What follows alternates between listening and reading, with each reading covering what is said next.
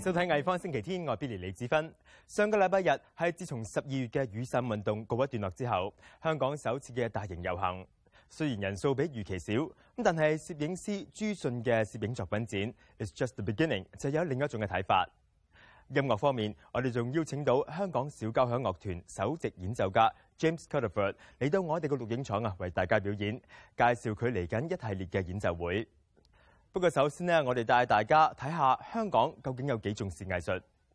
上個星期喺西九 MPlus 博物館嘅一個時間廊封存儀式上，主建築師 Jack h a d s o c k 表示，因為政治嘅原因，令到整個興建計劃一拖再拖。咁由此可見，藝術喺香港嘅地位咧，仍屬次要。雖然再三延期啊，咁但系 MPlus 博物館嘅地基工程總算開始動工。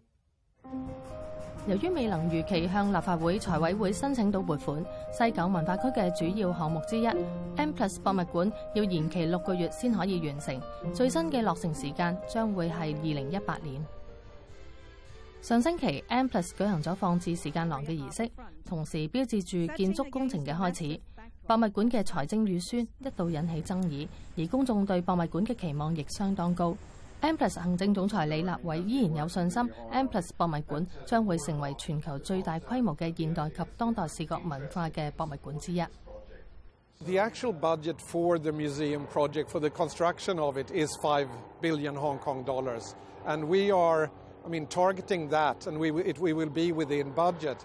And what happened with the LegCo non decision, that's a little piece in the underground, so it doesn't have any material consequences for the building per se, other than time wise, that we lose time through this. It's much better that people have high expectations and they have no expectations or low expectations. Of course, we never know whether we can reach those expectations, but I think we have a really fair chance because it is very diverse what we want to show. And we also want to create new types of museum spaces that actually are better fit than the museums we know for Asian types of art, say ink art, that are much more fragile and sensitive in their materiality than your traditional museums. And we worked very, very closely with the architects on this, and I felt that we are actually creating here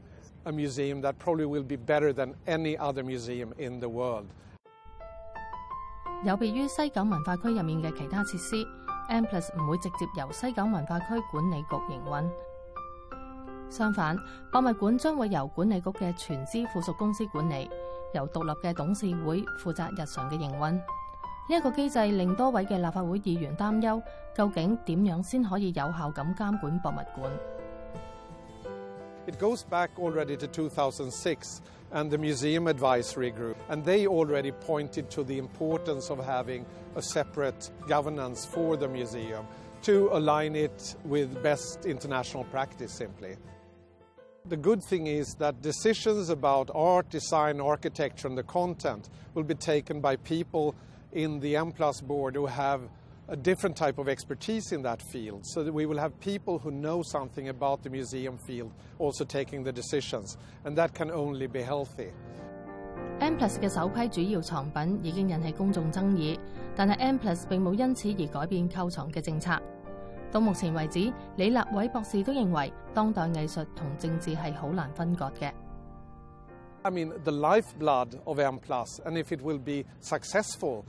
is that we maintain freedom of expression.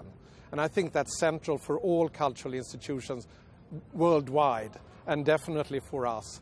And uh, I have seen no sign other than the occasional voice in LegCo that we shouldn't have freedom of expression.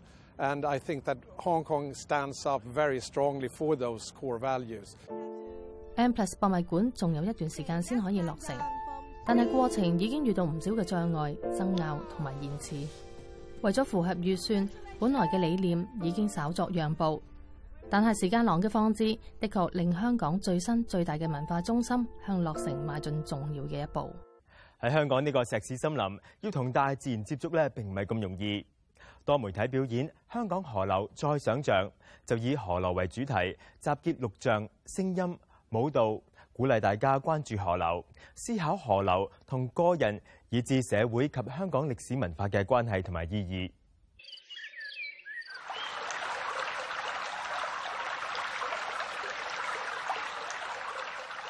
香港河流再想像係一個多媒體嘅演出，同時亦都係一個教育計劃，令學生有機會走出課室去實地欣賞香港嘅河流呢一個城市最美麗嘅自然景色之一。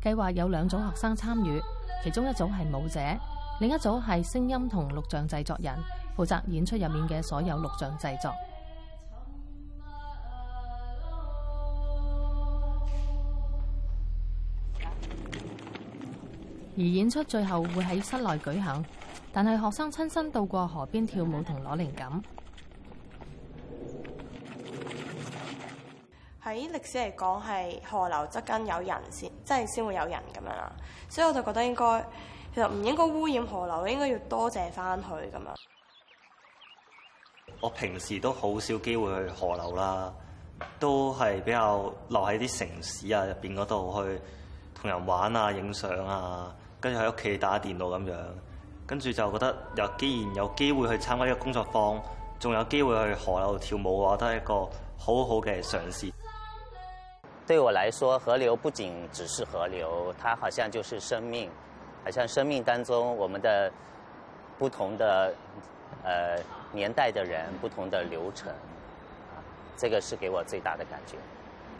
我们就是想在这个舞蹈动作当中加入这种对于河流理解的生命感觉。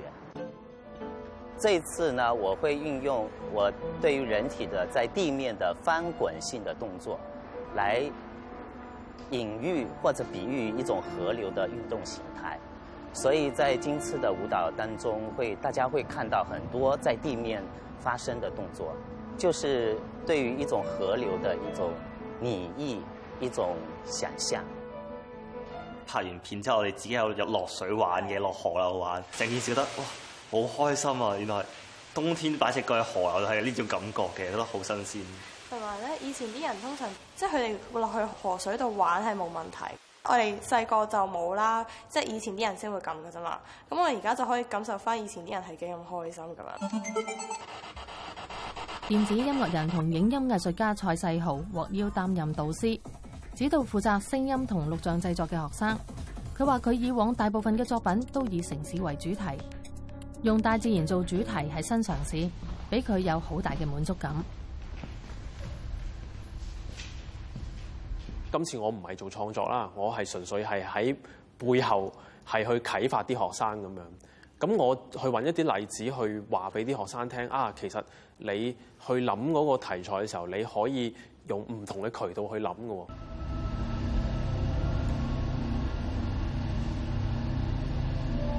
咁呢唔同嘅渠道其實就正正係我哋成日都講嘅，即係我哋要所謂 think out of the box 啊嘛，即係係。唔正路地去去諗，咁從而去誒嘗試去達至所謂我哋講 creative 嘅嗰樣嘢咁樣。啊，呢個都可以係一個去令到更加多人認識聲音藝術，或者你話誒呢個錄像藝術嘅嗰回事到底係點樣樣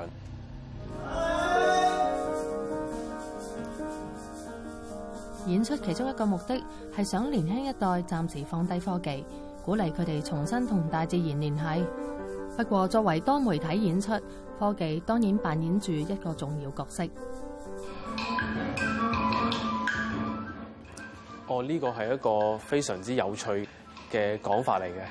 我哋系用紧一个科技嘅渠道去反映紧一啲所谓最 primitive 或者最贴近啊大自然嘅嗰嗰样嘢咁。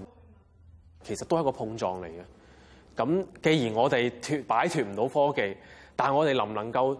誒借科技去去同大自然嘅某啲嘢去做一個誒碰撞咧咁樣。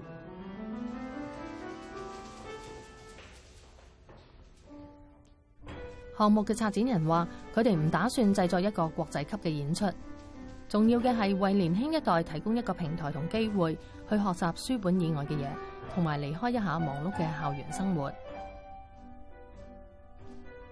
即係咧，其實我咧就透過藝術，因為舞蹈啊、錄像啊、聲音嗰啲咧，其實都系一啲藝術方面嘅一啲嘅造艺或者一啲嘅學習嚟，或者創作嚟嘅。而通常人咧，佢哋會點樣比較有興趣咧？就話最終佢可以咧，係適當地咧，係用創作自我表現咧，去回應咧佢某一啲嘅知識或者學到嘅嘢咧。咁呢樣嘢咧，嗰個激勵咧係特別大咯。咁所以咧，我咧就會即係覺得咧，呢個咧係一個誒，即係如果英文咧叫做 Art in Education，唔係 Art Education，即係話透過藝術令到一啲人咧，佢哋喺學習嗰度咧係可能咧來得暢快一啲啊，或者開心一啲，或者願意一啲。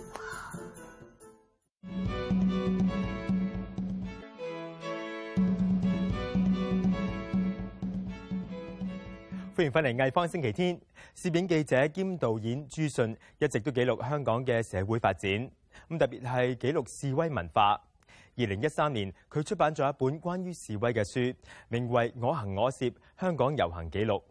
而早排发生嘅雨伞运动，佢当然唔会错过拍摄机会啦。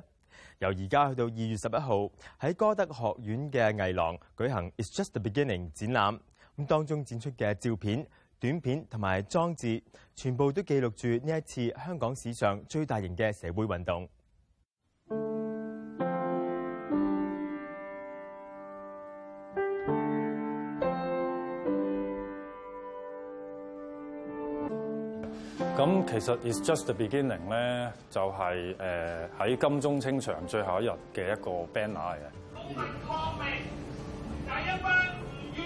我哋覺得咧，其實成個政府嗰個問題咧，係冇得到解決嘅。我自己覺得啦，其實只係一個開始嚟啫，所以就係用咗。beginning just the。作為香港人咧，咁我會覺得係好重要嘅記錄翻香港嘅事情。我之前都一路記錄翻香港嗰種民主嘅過程啦。咁因為我係即系 specialise 喺 photography 同 video 咧，咁我都好想 capture 翻呢一段嘅歷史咯。因為實在係覺得一個咁龐大嘅學生運動咧，喺香港嚟講係實在少有嘅。咁所以就繼往開來啦，咁我就。即係覺得係呢一場運動係必要去記錄啦。咁喺當中咧就有一個責任感啦，或者一個 mission 啦，就好想去將呢件事或者呢一段咁重要嘅學生運動嘅史實咧，去話俾世界嘅其他人聽。啊，因為 video 呢一個 medium 咧係可以去 spread out the whole world，係咯，tell the truth of Hong Kongers。Thank you.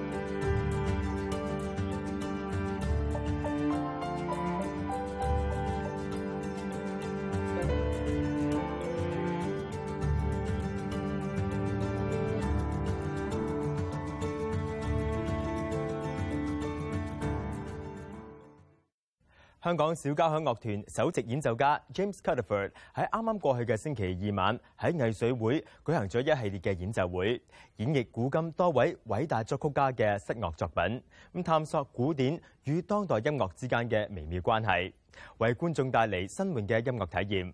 我哋好開心邀請到 James 嚟到我哋嘅錄影廠接受訪問。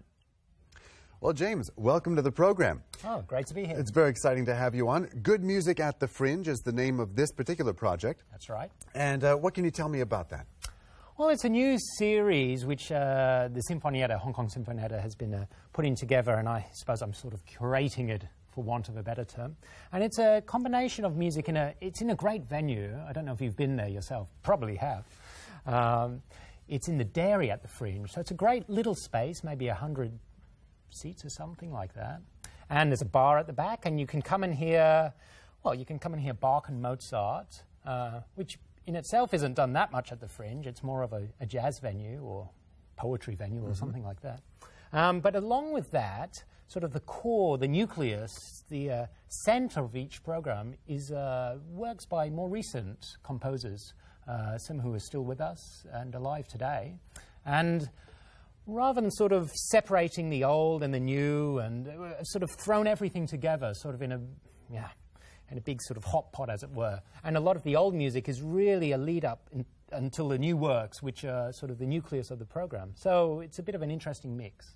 Now, you are currently concertmaster of the Sinfonietta, but mm -hmm. your career prior to this was as a chamber musician, I understand. Yeah, absolutely. Yes. Right. And so this is, is sort of coming back to that root, isn't it, for you? That's right, yes. I should have said it's not the whole orchestra which is uh, playing, it's, it is only just a handful of us, even a couple of solo works thrown in for good measure.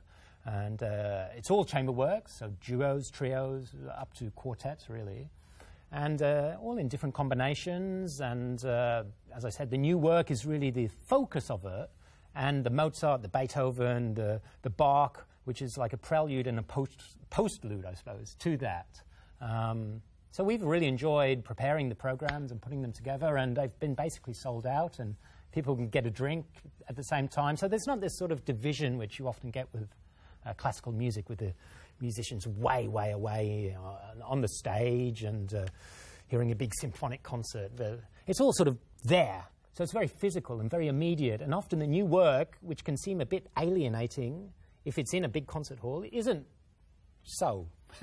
so so it, it's quite good. No. The, this mix and match between the old and the new mm-hmm. and, mm. and focusing on the new, I think, uh, is also a parallel in your own career, aren't you? You're a composer as well. Absolutely, yeah. I composed ever since I started playing the violin. And uh, when I was in Europe studying, I studied with a couple of the great masters over there, people like Karl Heinz Stockhausen, who was a huge influence on everyone from Bjorg and Kraftwerk right through to younger composers and um, Georgi Kurtag, the great Hungarian composer. So I've really spent my whole life, as far as it is at the moment, uh, playing uh, a lot of new works and a lot of premieres and working with a lot of Australian composers when I was uh, living in Australia and uh, so on. So it's um, nice to be able to do that here in Hong Kong.